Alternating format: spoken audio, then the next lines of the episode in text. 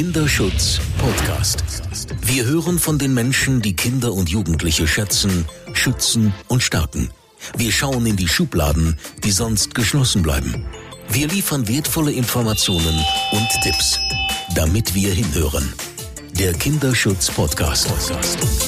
Mein Name ist Sonja Howard und ich darf Sie und euch zu einer weiteren Folge des Kinderschutz Podcasts begrüßen. Heute bin ich in Nordrhein-Westfalen bei der ärztlichen Kinderschutzambulanz Bergisch Land in Remscheid in der Nähe von Düsseldorf. Und ich darf sprechen mit der Leiterin dieser Kinderschutzambulanz, Frau Köppe-Geisendres. Vielen Dank, dass ich hier sein darf. Und ja, wir haben schon jetzt schon drei Stunden unterhalten und ich wünschte, ich hätte das Aufnahmegerät einfach laufen lassen, weil es einfach wahnsinnig spannend war. Ich möchte Ihnen zuerst sagen, dass ich ein ganz, ganz großes Fangirl bin von Ihrer Instagram-Seite, ähm, weil einfach diese naja, ich sag mal, diese Einzelfälle, die Sie da beschreiben, diese Fallbeispiele einfach so schön schon nahebringen, um was es eigentlich geht und was Sie in Ihrer Arbeit tun. Aber wir reden jetzt heute auch über Ihre Arbeit. Ähm, und ich möchte anfangen mit der Frage, wie lange gibt es Sie schon? Und ja, erzählen Sie doch einfach mal.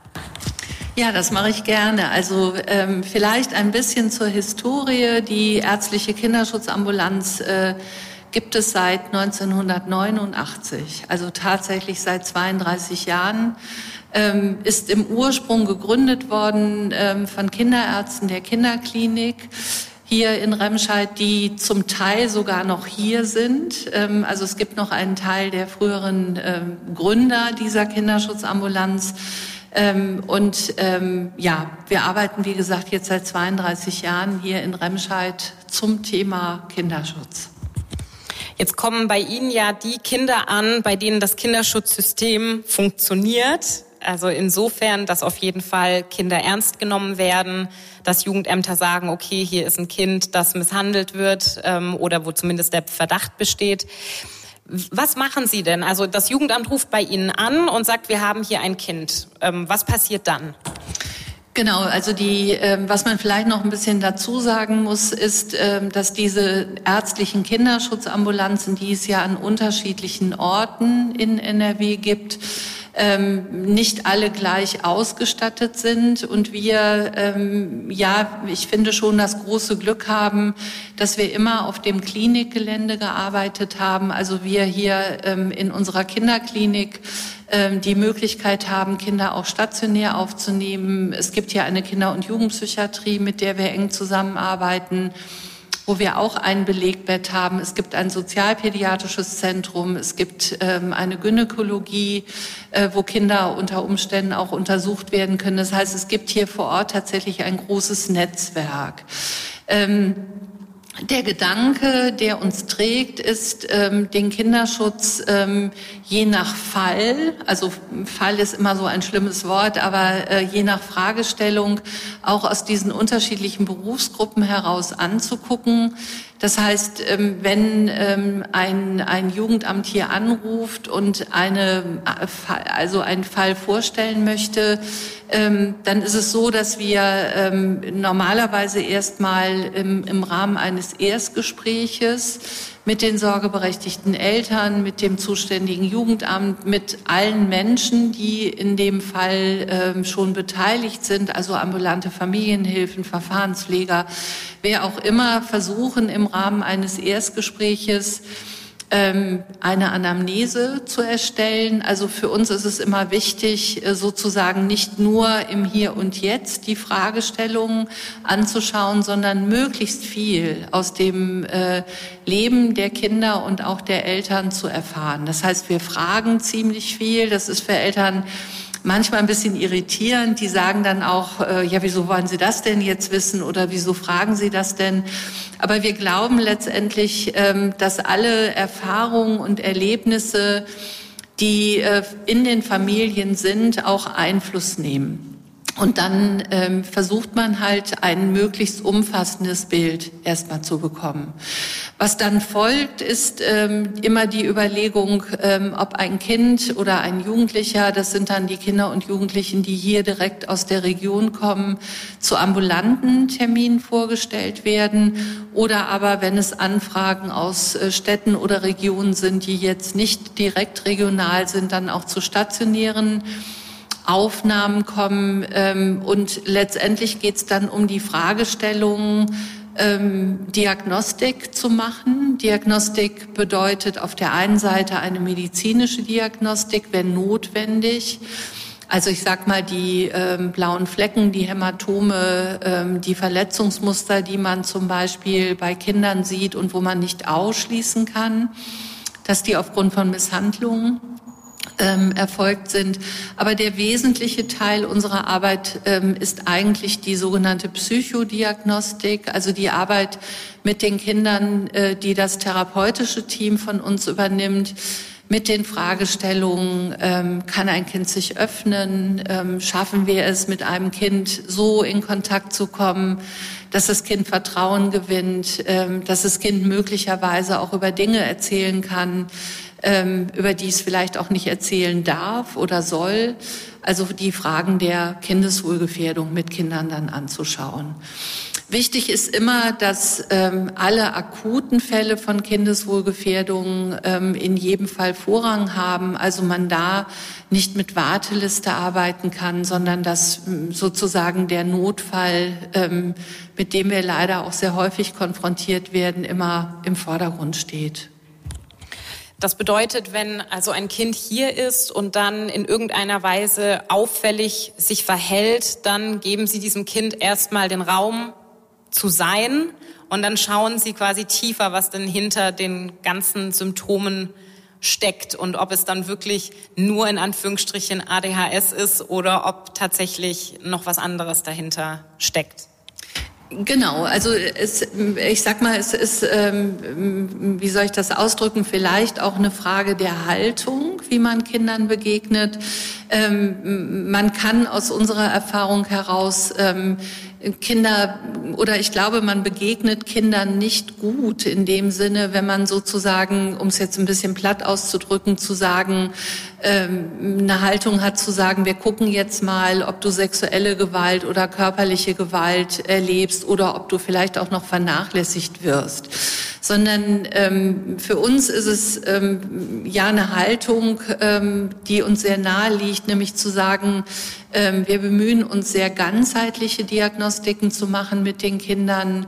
Ähm, wir bemühen uns darum, ähm, Kinder nicht nur in Anführungsstrichen auf die Fragen von erlebter Gewalt, also von Kindeswohlgefährdung zu reduzieren, sondern wir äh, schauen Kinder unter dem Aspekt äh, immer an, ähm, hilf uns deine Symptome zu verstehen. Also wir sind äh, getragen von der Überzeugung, ähm, dass die Kinder mit ihren Symptomen auch eine Sprache sprechen, also etwas zum Ausdruck bringen wollen.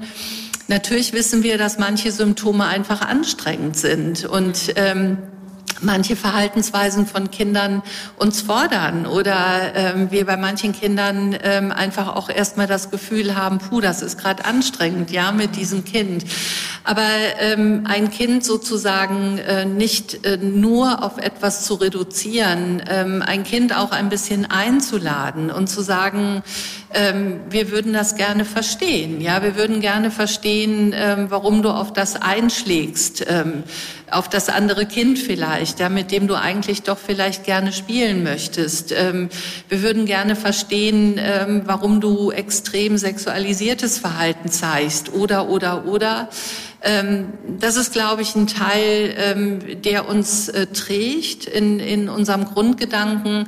Ich glaube, das ist auch ein Teil, ähm, der es möglich macht. Also neben aller Fachlichkeit, äh, die wir hoffentlich haben, ähm, steht für uns tatsächlich im Vordergrund, mit jedem Kind erstmal in eine Beziehung zu treten. Also Beziehung ist ein großes Schlüsselwort. Ähm, das heißt, äh, erst mal zu schauen, welches Kind lerne ich da gerade kennen, welches Familiensystem ähm, und sozusagen nicht im ersten Schritt zu sagen, okay, das Kind wird vorgestellt mit der Frage äh, sexuelle Gewalt oder körperliche Gewalt und wir machen jetzt ABC sondern erstmal zu gucken, wer bist du und wer sind deine Eltern und wo kommst du her und wo sind deine Ängste, wo sind deine Unsicherheiten. Ähm, und ja, äh, das ADHS ist oft kein ADHS, sondern äh, ja, es ist einfach ähm, für viele Kinder ein Ausdruck und ein sehr berechtigter Ausdruck ihrer Unruhe, die sie trägt. Also ein innerlich stark beunruhigtes Kind ähm, bekommt gar nicht so selten äh, die Diagnose ADHS, aber eigentlich erzählt es uns mit unserem Symptom, mit seinem Symptom was ganz anderes. Ja, das ähm deckt sich mit dem, was ich leider auch mitbekomme in meiner Arbeit, dass eben oft nur auf die Oberfläche geschaut wird und nicht tiefer, ähm, was eigentlich denn, denn dahinter steckt. Und ich habe leider auch sehr viel schon von, ich sag mal, von Lehrpersonal mitbekommen, die dann einfach nur sagen, ja, das Kind, das ist einfach ein, ein schlechtes Kind, ein ungezogenes Kind, das Kind lügt ähm, und die sich gar nicht das Ausmaß dessen vorstellen können, was Kinder eigentlich hier in Deutschland jetzt in diesem Moment teilweise für Grausamkeiten erleben müssen. Und Sie haben ja, es geht hier jetzt auch nicht um Sensationslüsternheit, aber Sie haben hier ja wirklich Fälle, ähm, wo, wo eigentlich jedes, jeder Einzelne so ein, ja, eine Schlagzeile für sich wäre. Und es sind so oft, es kommen so oft Kinder zu Ihnen. Wie, wie würden Sie jemandem, der überhaupt gar keine Ahnung hat, denn das in ein paar Sätzen zusammenfassen, ich sag mal, wie schlimm es teilweise um Kinder wirklich steht. Ja, das ist, ähm, also äh, ich glaube, es ist tatsächlich diese Gratwanderung ähm, zwischen, ähm, wir wollen nicht hysterisch wirken, wir wollen schon mal gar nicht hysterisch sein, aber trotzdem zu erkennen, wenn man hier in einer Kinderschutzambulanz arbeitet, dass es einfach offensichtlich gar nicht so wenige Kinder gibt, denen es nicht gut geht. Und ähm, was wir sehen, äh, sind letztendlich die Kinder, die viele unterschiedliche Gewaltformen erleben. Also wir sehen selten ähm, das Kind, was nur in Anführungsstrichen bitte nur sexuelle Gewalt erlebt, sondern wir sehen, dass dieses Kind, was hier vorgestellt wird, nach schweren sexuellen Übergriffen ein extrem vernachlässigtes Kind ist. Ähm, wir sehen Kinder, ähm, die aus gut situierten Familien kommen, ähm, wo wir aber sowas wie eine Wohlstandsverwahrlosung beschreiben müssen. Ja, also Kinder, die kaum erleben, dass sie das Gefühl haben, in ihrer Familie wahrgenommen zu werden, die aber finanziell, materiell einfach übermäßig gut ausgestattet sind. Und also ich glaube, der, der äh, wichtige Impuls, den wir gerne weitergeben äh, würden, ist immer zu sagen, es geht nicht um Hysterie, aber es geht darum zu erkennen, dass auch in einem Land äh, wie Deutschland Kinder betroffen sind. Also wir sehen es an den Kinderpornoringen, die ja jetzt sehr stark in der Öffentlichkeit diskutiert werden. Das ist auch gut, dass die äh, diskutiert werden. Aber man muss äh, auf der anderen Seite auch sagen, ähm, diese Fälle hat es immer gegeben. Ja, wir sehen äh, teilweise auch mit ein bisschen Erschrecken, dass das Thema Kindeswohl ähm, auch Wellenbewegungen durchläuft. Also es gibt mal die Medien, ähm, die jetzt im übertriebenen Sinne sich draufstürzen, ja, und sagen, ja, ähm, das Thema ist, ist äh, virulent und das Thema über dieses Thema muss berichtet werden. Aber wir wissen auch, dass Themen wieder verebben, weil man es vielleicht ähm, nicht mehr gut ertragen kann oder ähm, weil wir in einer Gesellschaft leben, die immer auch wieder was Neues braucht. Also ich denke ganz oft äh, über das äh, AIDS-Thema nach. Also wenn ich die Zeitung aufschlage, ähm, fast schon ähm, ähm, merke, es steht noch mal was über über eine Benefizveranstaltung für HIV-Infizierte, aber man vor einigen Jahren ganz häufig darüber gelesen hat. Also wir wissen, dieses Thema Kindeswohl, Kindeswohlgefährdung ist im Moment Gott sei Dank ein aktuelles Thema. Aber die Fälle äh, Lüchte, Bergisch Gladbach, Münster, die hat es auch vor 50 Jahren, vielleicht mit einem anderen Ausmaß, ja, also weil die Medien halt nicht, ähm, ähm, weil das Internet halt nicht die Möglichkeit gegeben hat, sich da Kinderpornos anzugucken, aber die Fälle hat es gegeben. Und die Botschaft, die wir ähm, gerne geben, ist letztendlich zu sagen, Nochmal, es geht nicht um Hysterie, ähm, es geht aber darum wahrzunehmen. Und ich glaube, ähm, zu wissen, dass man gar nicht an erster Stelle sagen muss, dieses Kind ist jetzt von körperlicher Misshandlung oder von Vernachlässigung oder von sexueller Gewalt betroffen. Ähm, also man in dem Sinne keine Diagnose geben muss, aber äh, die Botschaft muss sein, äh, wahrzunehmen und ähm, ja nicht zu interpretieren und zu sagen, aha, das Kind verhält sich so, weil, sondern naja, letztendlich zu sagen, mir fällt auf dass dieses Kind seit vielen Wochen verändert wirkt. Äh, mir fällt auf, dass dieses Kind immer aggressiver wird. Ja, mir fällt auf, dass dieses Kind sich immer mehr zurückzieht. Mir fällt auf, dass das Kind Andeutungen macht und die vielleicht wieder relativiert und so weiter. Das ist eine Form von Wahrnehmung und es ist so ein bisschen mh, mm, auch eine Faustregel zu sagen, ähm, ja, Kinder erleben in ihrem Leben einfach auch Dinge, die sie belasten und die sie traurig machen. Ähm, wenn ich weiß, ein Kind in der Kita nässt wieder ein, ähm, weil die Oma gerade gestorben ist. Ja, und ich weiß, dass die Oma für dieses Kind eine enge Bezugsperson gewesen ist, dann habe ich ein Symptom, nämlich das Einnässen, was ich zuordnen kann. Wenn ich aber merke, ein Kind nässt wieder ein und ich kann nicht zuordnen, ähm, dann muss ich keine Diagnose stellen, aber dann muss ich mir Gedanken machen. Und da habe ich oft das Gefühl, dass man lieber tausend verschiedene Interpretationsmöglichkeiten bespricht, aber nicht das, was eben auch auf dem Tisch liegen muss, nämlich dass das Kind zu Hause eventuell Misshandlung oder Missbrauch erfährt. So, das ist irgendwie dieses Tabuthema, dass man einfach nicht denken möchte. Und wir haben uns auch vorhin drüber unterhalten. Es gibt, es kommt immer drauf an. Es kommt auf die Haltung jeder einzelnen Person an, die mit Kindern arbeitet. Bin ich wachsam und habe ich das auf dem Schirm oder eben nicht? Und damit steht und fällt, ähm, ja, so eine ganze Kita, eine ganze Schule. Ich sag mal, der, der Fisch stinkt vom Kopf her. Also wenn es von oben nicht ähm, wahrgenommen wird und auch nicht im, in ja, in den, in den Dienstbesprechungen einfach immer wieder auf ein auf den Tisch kommt. Da sind wir beim Thema lebendige Schutzkonzepte im Sinne von, wir reden über dieses Thema langanhaltend. Und Sie haben es ja vorhin auch gesagt, Sie, Sie wollen gar nicht mehr diese Fortbildungen in Kitas machen, haben Sie irgendwann gesagt, weil Sie mit, mit ähm, Kita-Personal zu tun haben, die gesagt haben, wir hatten zum Glück noch nie einen Fall. Und wir kennen ja die Zahlen, wir kennen die Hellziffern und wir wissen, dass die Dunkelziffern noch sechs bis zehnmal höher sind. Das heißt, es kann de facto gar keine Kita geben, die noch nie irgendeinen Fall hatte. Und da denke ich, wenn wir jetzt schon mit diesen Leuten, die ja eigentlich professionell wirklich daran gehen sollten, wenn sogar da so mit Scheuklappen durch die Welt gegangen wird. Ich meine, wie ist, denn, wie ist denn Ihre Prognose? Können wir das, können wir das gemeinsam aufbrechen irgendwann? Also ich glaube, das, äh, was Sie ansprechen, das äh, spricht halt einen, einen ähm, ganz großen Bereich ähm, auch nochmal von unterschiedlichen Aspekten an, die aber aus meiner Erfahrung ganz wesentliche Aspekte für die Sicherung ähm, des Kindeswohls, also wie es so schön heißt, betrifft. Wir sind alle getragen, nachvollziehbar getragen von dem Gedanken, ähm, wir brauchen Verfahren, wir brauchen Listen, ob mit Ampelsystemen oder Häkchen oder wie auch immer, die uns eine große Sicherheit vermitteln, ähm, Kindeswohlgefährdungen wahrzunehmen. Ja, wir ähm, haben äh, die Möglichkeiten Ausbildung der insofern erfahrenen Fachkräfte und so weiter und so fort. Das heißt, das ist ja erstmal gar keine schlechte Idee, ne? zu sagen, wir entwickeln Verfahren, äh, die sich viele kluge Leute ausgedacht haben.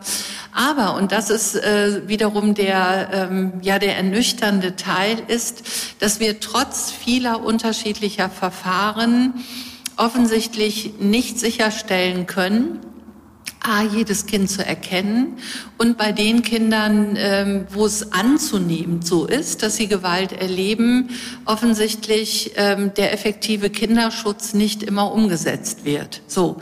Und dann sind wir, ähm, naja, man kann es so oder so sehen, aber eigentlich ähm, bei den spannenden Themen, nämlich plötzlich festzustellen, ähm, wenn ich 25 Leute im Seminar sitzen habe und ich gebe denen allen den gleichen Einschätzungsbogen und ich erzähle denen allen die Geschichte des fünfjährigen Max, der das und das erlebt hat, dann stellen die Teilnehmer fest, äh, dass sie ihre Kreuzchen nicht alle an die gleichen Stellen der Einschätzung machen. So und ähm, dann ist das äh, in den Seminaren, in den Fortbildungen was, mit dem man gut arbeiten kann.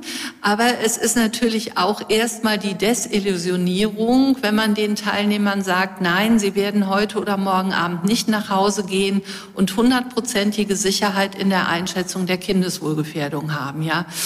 Das ist natürlich das, was der Gesetzgeber möchte. Das ist das, was wir eigentlich alle wollen. Aber die Realität ist, wir schätzen mit unseren Persönlichkeiten ein, wir schätzen mit unseren eigenen Lebensgeschichten ein. Ähm, wenn Sie die Fragen diskutieren, ähm, schadet ein Klaps dem Kind? Ja, nur mal als Beispiel, dann werden Sie Leute haben, die sagen, ähm, das darf man gar nicht, das geht gar nicht. Und äh, dann haben sie wiederum Leute, mir hat mal ähm, ein, ein äh, Rechtsanwalt, ein älterer Herr gesagt, äh, wissen Sie, unser Vater hat uns regelmäßig übers Knie gelegt und gucken Sie mich an, aus mir ist auch was geworden. Ne? So. Also da spaltet sich halt ähm, das, was wir, was wir glauben, was gut und richtig ist für unsere Kinder. Ähm, ich glaube letztendlich, ähm, wir müssen uns mehr noch mal mit den Fragen auseinandersetzen, die Einschätzung einer Kindeswohlgefährdung obliegt eben nicht nur den sozusagen ähm, Listen, ja, den, den sachlichen, fachlichen Standards, sondern es gibt eine Vielzahl von anderen Faktoren, die eine solche Einschätzung beeinflussen. Und das sind manchmal ganz menschliche Themen. Also ich ähm, mache eine Kindeswohlgefährdungsmeldung und stelle aber fest, mh, beim Jugendamt ist Frau Müller oder Herr Meier zuständig und mit dem hatte ich mal einen Fall, der ist katastrophal verlaufen. Ja?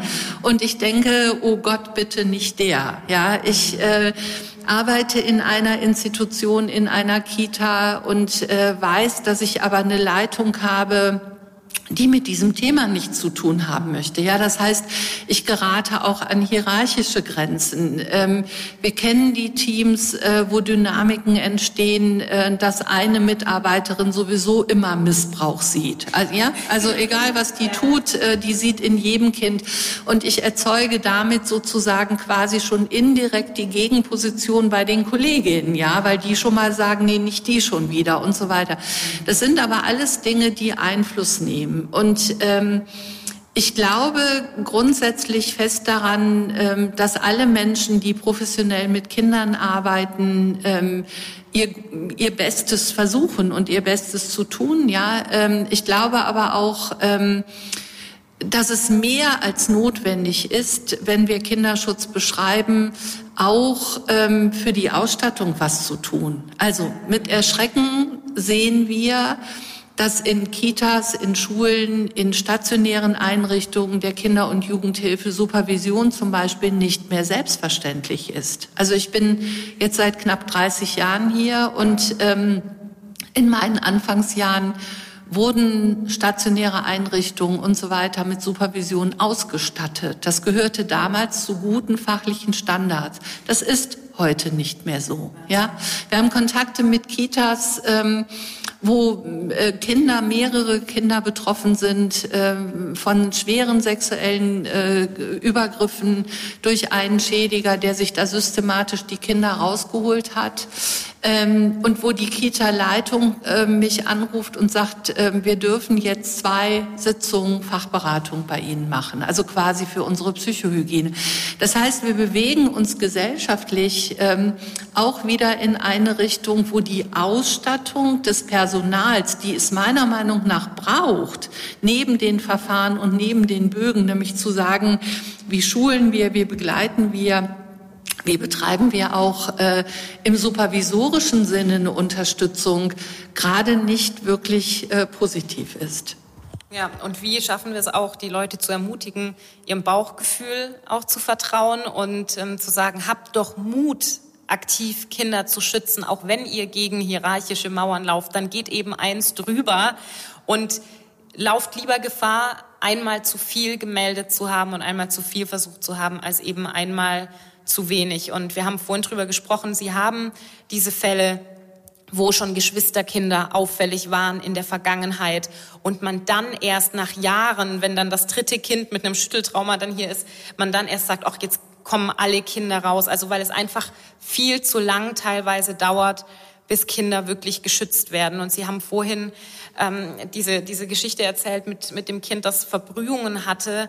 Ähm, da haben wir uns auch drüber unterhalten, wie ja, wie perfide und wie, wie bösartig Eltern teilweise mit ihren Kindern umgehen auf eine Art und Weise, die wir, die wir liebende Eltern sind, uns einfach gar nicht vorstellen können und auch gar nicht vorstellen wollen. Und ähm, es ist es ist erschreckend, dass, dass solchen Kindern einfach nicht schneller geholfen wird. Aber natürlich, klar, es hat viel damit zu tun, wie ausgestattet sind die ganzen Behörden auch und können sie sich leisten, eben jedem jeder Verdachtsmeldung auch nachzugehen und leisten, auch im Wortsinne. Ähm, das sind wir beim Thema Finanzierung. Sie als ärztliche Kinderschutzambulanz werden gefördert und müssen trotzdem noch 25 Prozent selbst Spendenakquise betreiben. Das finde ich ein Unding, weil ich mir denke, Sie machen hier so eine wichtige Arbeit und Sie arbeiten so krass an der Basis und dann müssen Sie gucken, dass Sie sich das Geld irgendwie zusammenklamüsern. Ähm, wollen Sie vielleicht da noch ein paar Sätze dazu sagen und gerne auch mit einem Appell an die Politik? Ja, da sage ich natürlich gerne was zu. Also ähm, ich sag mal, die Haltung äh, dazu ist, ähm, naja, dass man sich ein bisschen auch mit der Frage auseinandersetzen muss, wie gehen wir damit um. Klar nutzen wir äh, Möglichkeiten, auch immer wieder darauf aufmerksam zu machen und zu sagen, ähm, Leute, wir denken uns diese Fälle nicht aus. Ja, also die sind halt da und äh, wir sagen nicht irgendwie, ach, wir brauchen noch mal eine Stelle und eigentlich haben wir nichts zu tun, so nicht. Aber wir haben halt schon letztendlich die Haltung ähm, in all den 30 Jahren oder 32 Jahren gehabt zu sagen, okay, diese Kinderschutzambulanz ist gewachsen und wächst, ähm, was natürlich auch, ähm, glaube ich, eine Bestätigung ist für die Arbeit, die wir tun was vieles ähm, in, in dem Sinne zum Nachteil hat, ist, dass hier einfach äh, nur oder fast ausschließlich die Fälle von Kindeswohlgefährdungen äh, landen, die einfach für viele Menschen sehr unvorstellbar sind. Also das ist der Nachteil von einer hohen Spezialisierung. Ähm, Gleichwohl gibt es diese Fälle und ähm, natürlich stehen wir da an der Stelle zu sagen, ähm, wir gucken und tun unser Möglichstes.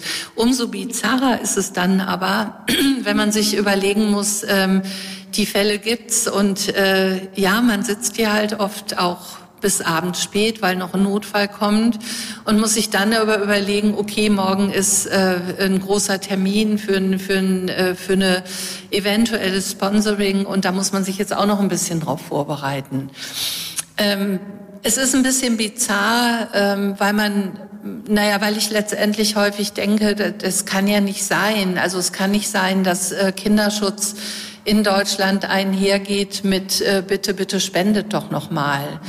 Gleichzeitig, klar, haben wir die Haltung äh, und haben es ja immer auch geschafft, in all den Jahren ähm, es irgendwie hinzukriegen.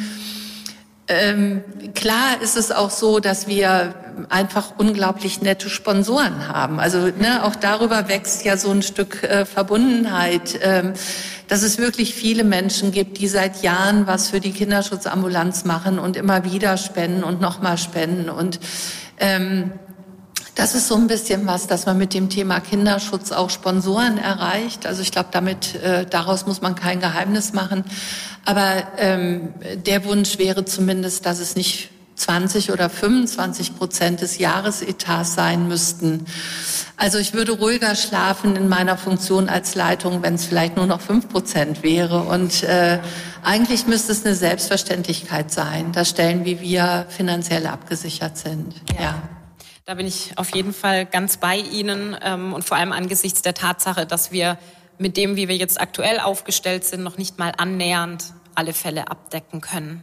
Wir bräuchten noch viel, viel mehr Kinderschutzambulanzen und wir bräuchten viel besser ausgestattete, ausgestattete Jugendämter.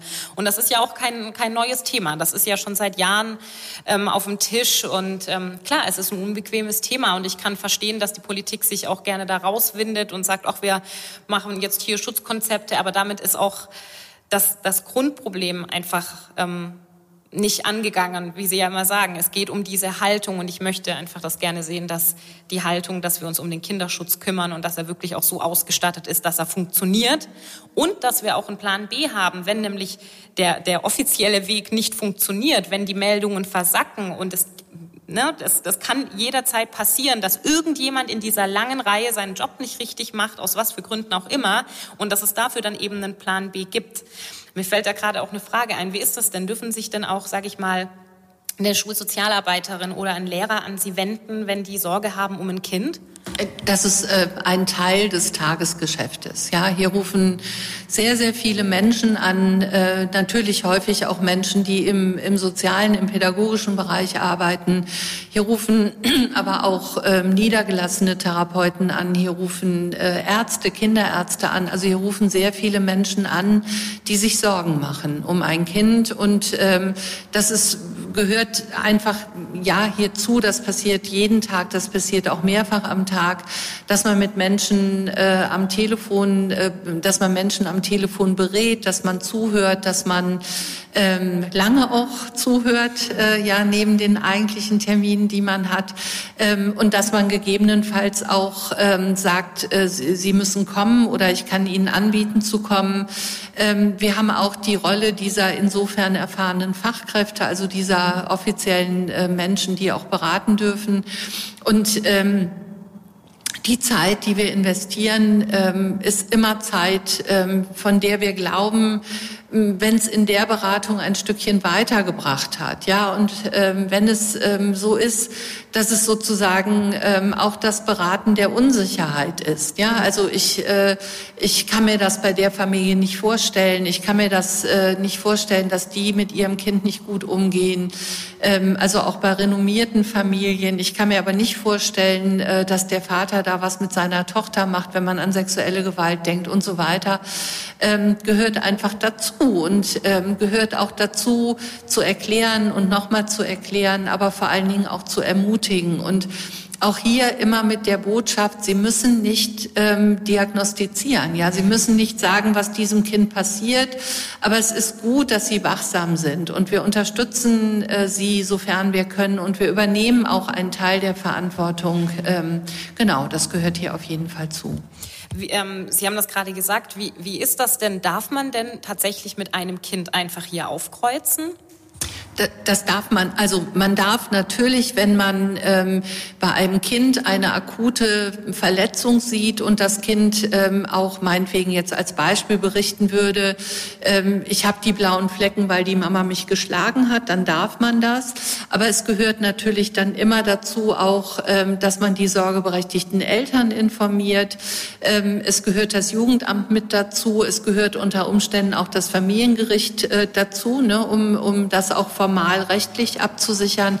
Ein bisschen anders äh, ist es sozusagen bei den Jugendlichen, weil die äh, selber natürlich auch Beratung ähm, in Anspruch nehmen können. Wir würden jetzt auch kein Kind wegschicken. Also wenn hier ein Kind steht, äh, was eben erst sieben ist und sagen würde, ähm, ja, ich, ich äh, erlebe Gewalt in welcher Form auch immer. Wir achten natürlich nur darauf, dass wir auch formal rechtlich ähm, den Rahmen halten. Und es ist nie unser Ziel, hinter dem Rücken von Eltern was zu machen. Also es ist mir auch nochmal wichtig äh, zu sagen, dass es immer ein Anliegen ist, auch Eltern mit ins Boot zu kriegen, ähm, auch wenn es nicht gelingt, dass Eltern ähm, vielleicht eine Einschätzung, die wir geben, teilen. Ähm, dann ist unser Job, den Kinderschutz gemeinsam mit dem Jugendamt oder dem Familiengericht zu sichern. Aber wir würden beispielsweise nicht heimlich in eine Kindertagesstätte fahren und dort ein Kind beobachten. Okay.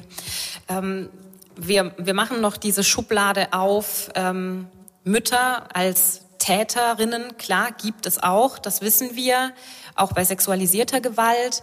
Wir haben vorhin drüber gesprochen, es gibt sehr, sehr viele Mütter, die sich auch bei bewiesen, bewiesenem, also nachgewiesenen Misshandlungen oder Missbrauch nicht auf die Seite ihrer Kinder stellen.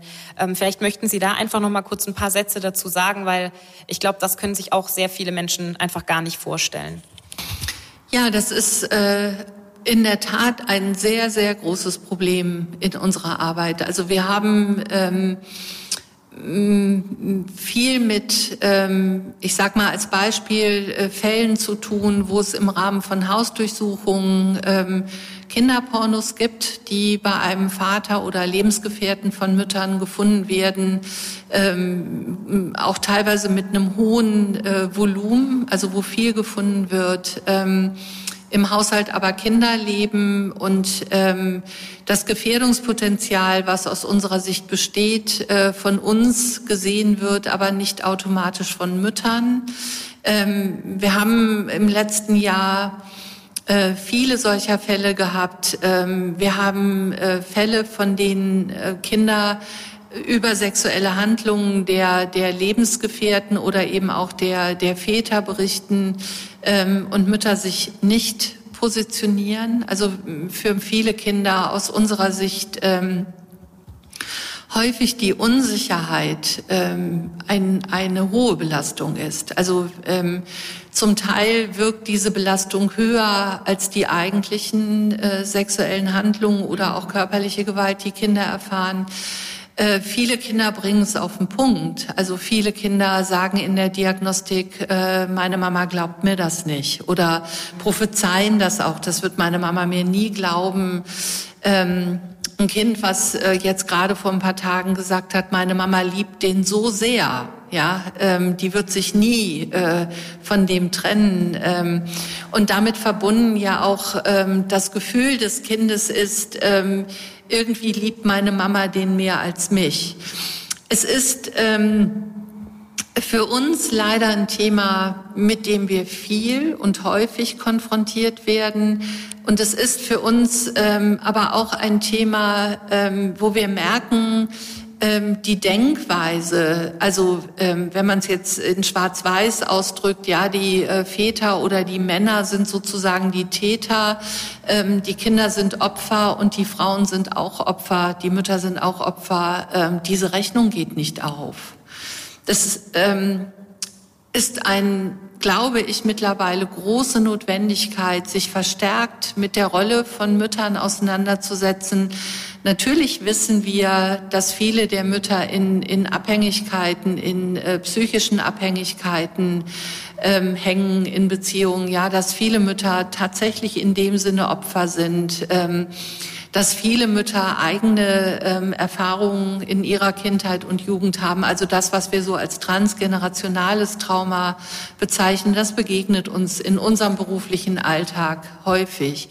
Dennoch entbindet es nicht von der Verantwortung. Dennoch entbindet es nicht ähm, von der Verantwortung, ähm, sich Selbsthilfe zu suchen, ja, ähm, sich behandeln zu lassen, ähm, eine Einsichtsfähigkeit zu entwickeln, ähm, dass ich als Eltern eine Verantwortung trage. Und diese Verantwortung für mein Kind, ähm, die beinhaltet unter anderem auch den Schutz des Kindes. Ja, also genauso wie ich mit dem Kind, was gerade laufen lernt, ähm, darauf achte, dass ein Kind nicht alleine freihändig eine Treppe runterstolpert.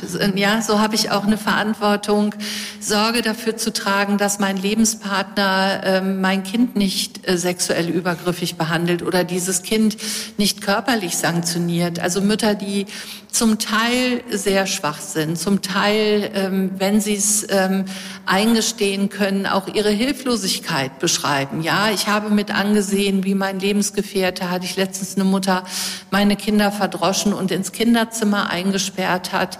Ähm, aber ich konnte nichts machen, ja, weil ich selber als Kind eingesperrt wurde. Ähm, ja, da gibt's auf der einen Seite äh, die Empathie für die Geschichte dieser Mutter, aber es gibt auf der anderen Seite als Kinderschutzambulanz natürlich auch klar ähm, die, ähm, die Positionierung für die Kinder und zu sagen, ähm, in Respekt und Achtung vor ihrer Geschichte ähm, kann man aber nicht sagen, ja, weil ihnen das auch passiert ist, können wir jetzt nichts machen. Und das ist halt häufig auch ähm, ein bisschen der Trugschluss, ja, also äh, zu glauben, zu glauben, weil äh, Eltern und jetzt in dem Fall Mütter selbst Geschichten haben, äh, können die eben nicht anders. Äh, ja, wenn sie nicht anders können, muss man trotzdem die Frage an ihre Erziehungsfähigkeit stellen. Und äh, also ja, ich bin froh, dass Sie äh, diese Frage stellen, weil wir tatsächlich uns ähm, ähm, häufig damit konfrontiert sehen und es auch ähm, häufig unvorstellbare Konstellationen macht. Ja, also auch äh, für uns äh, Fachleute, ähm, die wir ja selber auch äh, zum Teil zumindest Mütter sind, ähm, mit der Frage konfrontiert werden, wie kann das gehen? Also wie kann das gehen, ja, dass äh, das Kind nicht geschützt ist und dass es äh, dann die Empfehlung geben muss, ein Kind fremd unterzubringen weil es nicht funktioniert hat, die Mutter für ihr Kind äh, zu erreichen. Und ähm, ich glaube, dass es tatsächlich einen Bedarf gibt, ähm, die Rolle der Mütter vielleicht auch mal in ähm, länger angelegten Studien sich ein bisschen genauer anzuschauen. Auf jeden Fall. Das ist was, was ich mal mitnehme in meine ganzen ähm, Fachgespräche hier und da. Ähm, ja, und ich überlege natürlich auch, wie können, wie können wir das denn angehen? Also wir im, im Betroffenenrat haben wir manchmal, wenn wir über Schutzkonzepte reden, haben wir das manchmal so, ja, eigentlich bräuchte man Schutzkonzepte für Familien. Ist natürlich nicht durchsetzbar rechtlich, das ist uns auch klar, aber der Gedanke dahinter, dieses, nur weil man ein Kind bekommt, heißt das eben nicht, dass man ausgestattet ist, wirklich gute Eltern zu sein. Und wie erreicht man denn diese Mütter? Am besten, wie erreicht man denn Frauen, bevor sie Mütter werden und sensibilisiert dafür, hey, es, also die Tatsache, dass ihr das nicht kapiert habt, als ihr einen Mann kennengelernt habt, dass der zum Beispiel Kinderpornos konsumiert. Ne? Also es kann ja wirklich jedem von uns passieren. Und ich glaube, dieses sich eingestehen wollen, oh, ich habe mich so in einem Menschen getäuscht, das ist, glaube ich, einer dieser großen Knackpunkte. Aber ich weiß auch nicht, wie wir das angehen können. Ich glaube, da braucht es einfach noch viel mehr gesellschaftlichen Diskurs und das Thema muss einfach auf dem Tablett bleiben und nicht, wie Sie am Anfang gesagt haben, immer in diesen Wellen, wenn dann die großen Fälle wie Bergisch Gladbach und so raufkommen, dass man sich dann darüber unterhält, beziehungsweise nur darüber echauffiert, och, es ist ja schon wieder so Schlimmes passiert, sondern dass man sagt, Mensch, das sind wir als Gesellschaft gefragt und wir müssen unsere Haltung zu Kindern allgemein überdenken. Ähm, ja, wir haben noch viel Arbeit vor uns. 99 Sekunden für den Kinderschutz. Was muss sich ändern?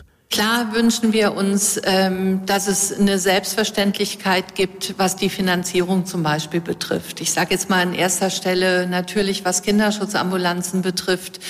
Ähm, der Wunsch ähm, ist aber auch, dass es möglicherweise auch mit dem bisschen Erfahrung, den wir, die wir gemacht haben, gelingen kann zu erwärmen, dass unterschiedliche Berufsgruppen zusammenarbeiten. Also wir haben die Erfahrung gemacht, ähm, dass die Zusammenarbeit, wie es hier bei uns ähm, eben praktiziert wird zwischen Ärzten und Therapeuten, durchaus gelingen kann.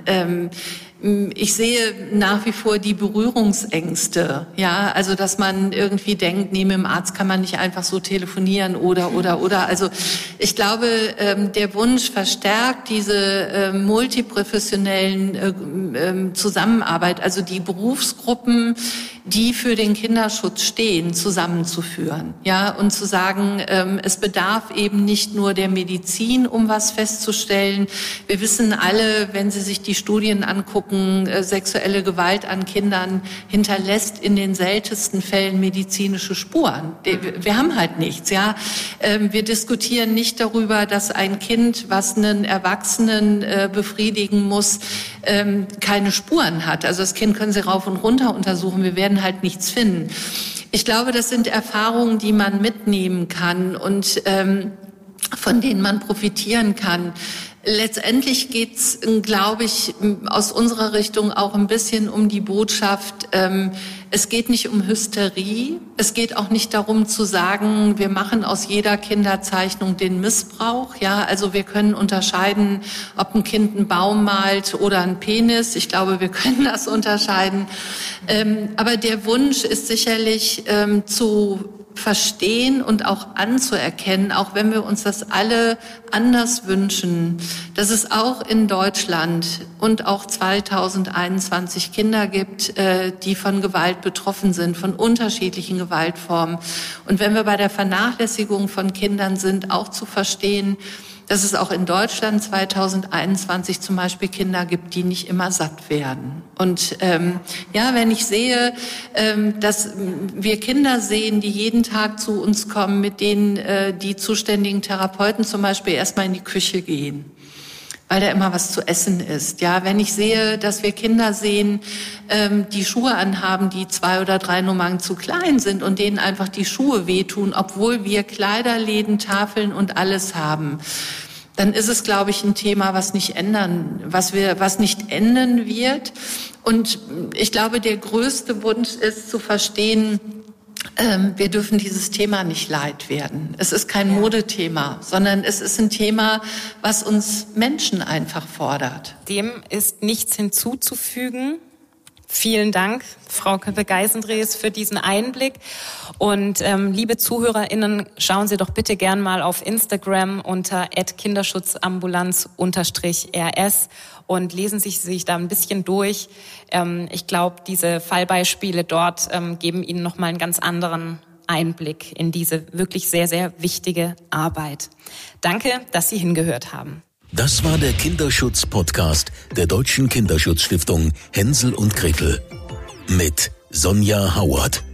Damit wir alle besser hinhören und mehr verstehen. Wollen Sie mehr hinhören?